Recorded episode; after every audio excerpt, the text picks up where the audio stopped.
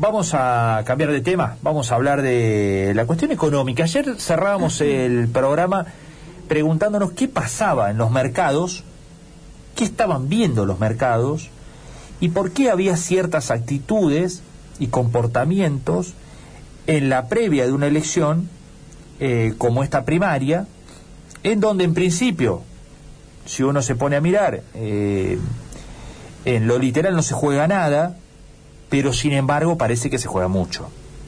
O empieza a definirse alguna cuestión importante. Porque los mercados empezaron a tomar nota, parece, y a jugar sus fichas.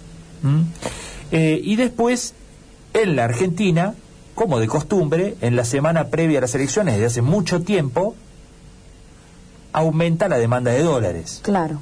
¿Eh? Esta cierta incertidumbre que un proceso electoral agrega a una Argentina siempre complicada en el último tiempo, eh, lleva a muchos a intentar proteger lo poco que tienen y bueno, y en la Argentina tratar de proteger lo poco que tienen es sinónimo de dólares y muchos van e intentan comprar aunque sea pocos dólares, pero tener esa sensación de que protegen lo poquito que tienen por ahí. Bueno, y eso también empezó a jugar esta semana y de hecho hemos visto cómo el Blue ha reaccionado. Sí, pero además, eh, récord. Sí, este, por lo cual, bueno, hay varias cosas para analizar y por eso vamos a hablar con Alfredo Blanco, un especialista y un amigo de la casa ya a esta altura, economista, ex decano de la Facultad de Ciencias Económicas de la Universidad Nacional de Córdoba, ya en comunicación con nosotros y lo saludamos. Alfredo, ¿cómo va? Buen día. ¿Qué tal? Buenos días, ¿cómo están ustedes? Bien, muchas gracias por atendernos. Bueno, primero general, ¿no? ¿Qué es lo que están viendo y qué está pasando en la economía previa este, a este proceso electoral que va a desembocar el, el domingo en las primarias, ¿no?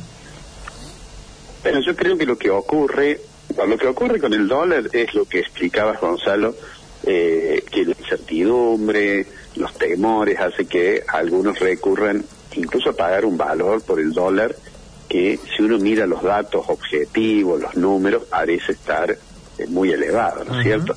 Eh, de todos modos, bueno, en octubre del año pasado llegó a 195. Claro. Eh, es un mercado relativamente reducido, el del marginal, y que es muy sensible a los cambios de humor que hay allí.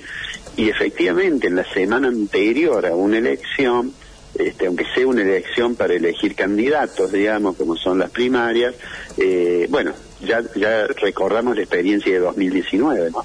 Claro. Cuando, cuando después de, aquellas elecciones primarias que perdí el gobierno de ese, de ese entonces, el oficialismo, este, bueno, generó una situación realmente muy complicada para la economía. Bueno, y, en la actualidad, por un lado, está eso, la desconfianza, la incertidumbre, este, y por otro lado, si uno mira un poquito más a largo plazo, bueno, los agentes perciben de que hay una situación de una, una situación muy complicada con la inflación. La inflación, yo siempre digo, es el reflejo de otros eh, desequilibrios que tiene la economía. Y, bueno, el gobierno por ahora su estrategia es tratar de llegar a, las elecciones. Eh, tuvo una, una buena ayuda desde el punto de vista del sector externo con la, la distribución de derechos especiales de giro que para Argentina significaron que el Fondo Monetario Internacional le diera 4.300 millones de dólares. Eso le permite atender las obligaciones, creo, sin dificultades hasta diciembre. Eh, pero de todos modos, bueno, el central para tratar de tranquilizar la economía, como dice Martín Guzmán, bueno, ya lleva vendido más de 800 millones de dólares. Claro, claro. Con lo cual ha usado, bueno, una parte de lo que de lo que había acumulado como consecuencia del excelente eh, performance que tuvo las exportaciones, sobre todo el sector eh, del complejo sojero. Eh, entonces, bueno, hay mucho interrogante hacia el futuro. Si uno mira, por ejemplo, cuáles son las expectativas de inflación en el relevamiento de expectativas de mercado del Banco Central, bueno, se encuentra con que ese, el número que se espera para 2021 está más cerca de 50 que de 40. Mm. Y entonces, bueno, eso, mientras el gobierno pisa un poco el dólar, ha venido devaluando el dólar porque realmente se devalúa todos los días, un poquito, el dólar, digo, mayorista Banco Nación ha venido devaluándose a lo mejor el 1%, mientras la inflación ha sido más del 3%. Sí. digamos.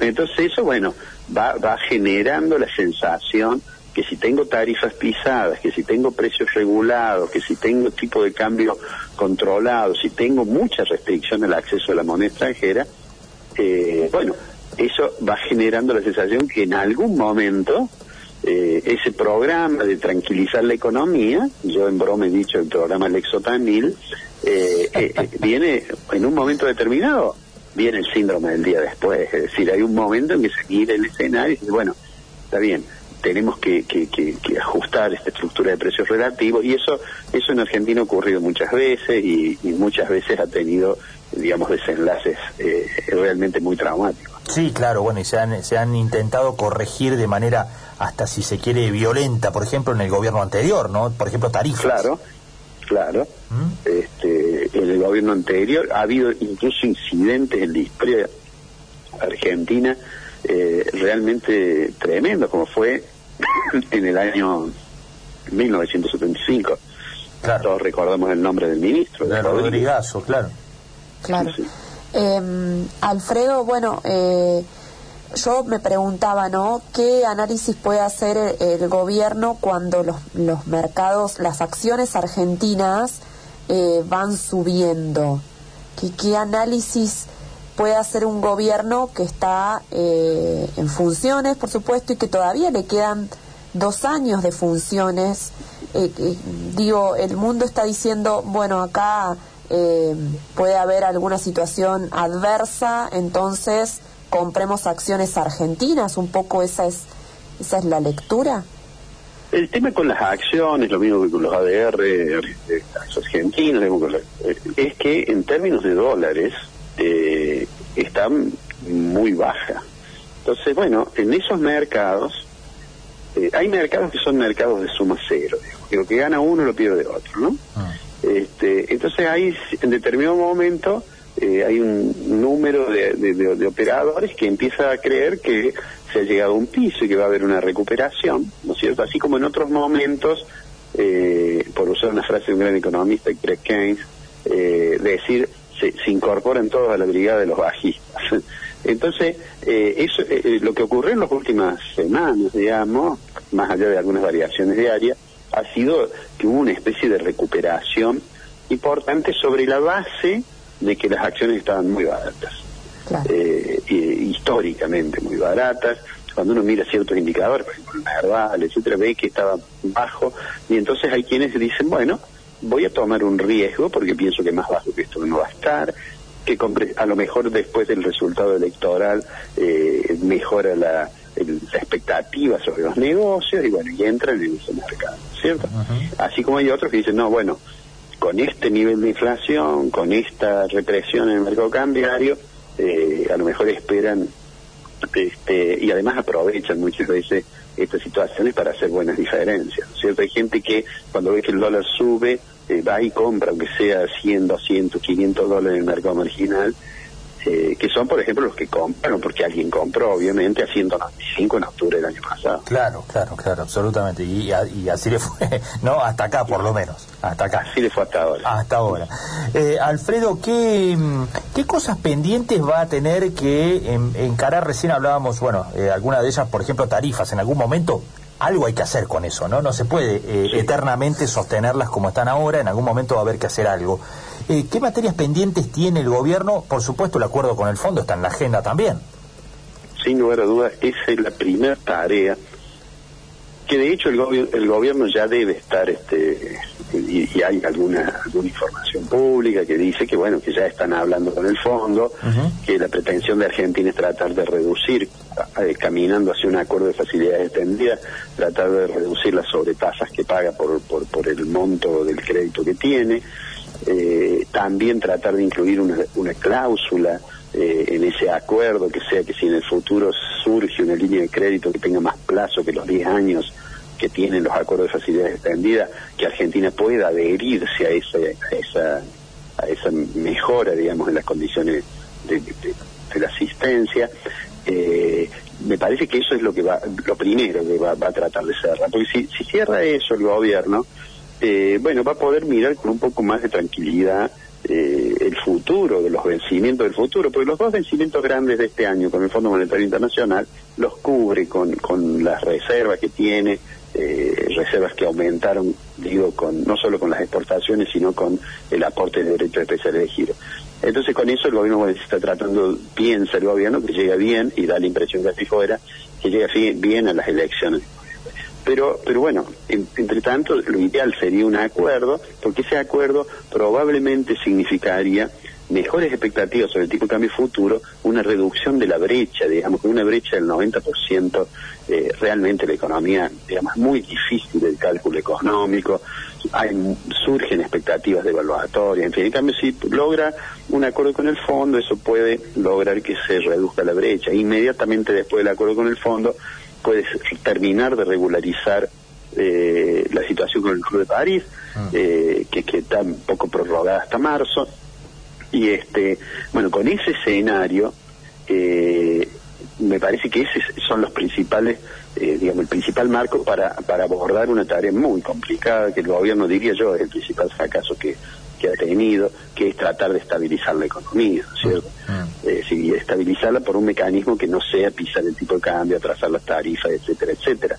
Entonces, bueno, allí empezará, debería delinearse en la negociación con el fondo un programa eh, que, muestre cierto sendero fiscal que haga sustentable eh, los compromisos que asume Argentina. Claro, que, que se vea que va a tener margen para cumplir con lo que se compromete, en definitiva. Claro, claro. Porque si uno mira los primeros meses de este año, hubo algunos analistas que tenían cierto optimismo porque decían, bueno, bajó mucho el déficit. Eh, lo que ignora esa mirada, de, digamos, de los primeros meses, es que eso era por mérito de que había nuevos impuestos, de que había una inflación del 50% que hacía que algunos impuestos que ajustan la base imponible por la inflación significaran mayores ingresos y que a su vez esa misma inflación le reducía el gasto público. Pero eso no es no es sustentable, ¿cierto? Uno no puede mantener una inflación del 50% y no puede mantener, atrasar toda, atrasar precios, tipo de cambio, tarifa o salario, ¿no es cierto? Claro. Bueno, eh, reducción del gasto que después ya a mitad de año cambió, ¿no? El déficit. Claro, y por eso es que la asistencia del central eh, comenzó nuevamente a ser importante, ¿no? Eh, la apuesta del gobierno es tratar, bueno, de, tener deuda del tesoro en lugar de tener este, asistencia del central. Y, por eso apuesta mucho cada vez que, se, se, hay una licitación de las letras del tesoro, ¿no? pero es más, lo ayuda, eh, el Banco Central ayuda a los bancos diciendo, bueno, usted puede colocar las letras del tesoro que le compre a Guzmán, me las puede colocar como parte del encaje, como se hace con las LELIC. Ah. Es decir, el gobierno, y digo más allá de los discursos, eh, discursos antifondo, anti eh, sistema financiero, etcétera, etcétera, ha dado muestras de, eh, digamos, de tratar de ajustar eh, aunque esa palabra al gobierno obviamente no, no le gusta, por su discurso político, digamos, y, a su vez ha, tratado de que el, sistema financiero haga buenos negocios. Mm. De hecho, hoy en la Argentina la mayoría del crédito de los bancos está puesto en el Estado, es decir, en LELI, con letras, está puesto allí, es decir, el negocio de un banco es recibir dinero en el mostrador, darse vuelta y colocárselo al central o al tesoro.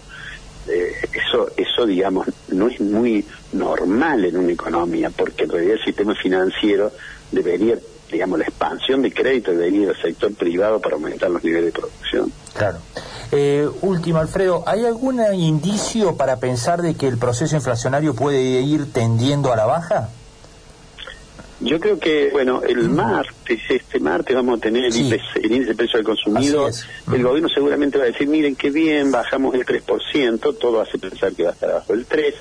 Este, el gobierno viene diciendo que la inflación baja, pero bueno, bajar de aquel 4,8, llegar al 3, digamos, bueno, es una reducción. Ahora, 3% es una tasa tremenda, digamos, ¿no? Este, eh, de hecho, en los primeros, hasta julio, el gobierno eh, tuvo una inflación que era la que pensaba que iba a tener todo el año. Eh, entonces puede ser que este año, que este, perdón, que este dato que salga la semana que viene eh, le permita al gobierno seguir diciendo sí, bueno, hemos perforado el piso del 3%. Ahora yo me temo que los meses siguientes, estoy hablando fundamentalmente de lo que es el mes en curso, que es septiembre, de lo que es octubre, eh, incluso antes de los aumentos estacionales que puede haber a fin de año, eh, creo que de nuevo va a estar arriba del 3%, porque hay aumentos ya otorgados para medicinas pagas, para, en fin, para varias, varios de los precios que están controlados. eh, me parece, y, y si uno mira cuál es la inflación que se piensa para el año que viene, yo digo, qué difícil tarea la de la gente de las grandes empresas que están en estos meses preparando el presupuesto 2022, ¿no? Claro. Porque qué número ponen cuando hablan de inflación. Bueno, si miran las expectativas del mercado medidas en, el relevamiento del Banco Central, se encuentran con que la, inflación esperada el año que viene está más cerca del 50 que del 40. ¿eh? La de 2022 para 2022 está, digamos, 45%, digamos. Es, es un poco menos, es 43% Pero digo, 43% es una tasa... Es un poco menos de, una locura, digamos, ¿no? Sí, sí, nos pone solamente debajo de, Venezuela y probablemente algún país africano que, que, algún país que tiene muchos problemas, estados fallidos que hay en el continente africano. Bueno, vamos a ver qué ocurre con eso. Alfredo, como siempre, muchas gracias, muy amable. No, al contrario, un abrazo grande, que tengan un buen fin de semana. Igualmente, que ande muy bien. Ahí estaba Alfredo Blanco, ¿eh? economista, eh, docente, ex decano de la Facultad de Ciencias Económicas de la Universidad Nacional de Córdoba. Con nosotros conversando un poquito sobre el escenario económico, qué es lo que está pasando, porque por un lado vemos, bueno, naturalmente que el blue va para arriba, y esto lo contábamos, hay una demanda típica de la semana previa al proceso electoral, en Argentina, por supuesto, no en otros lugares del mundo.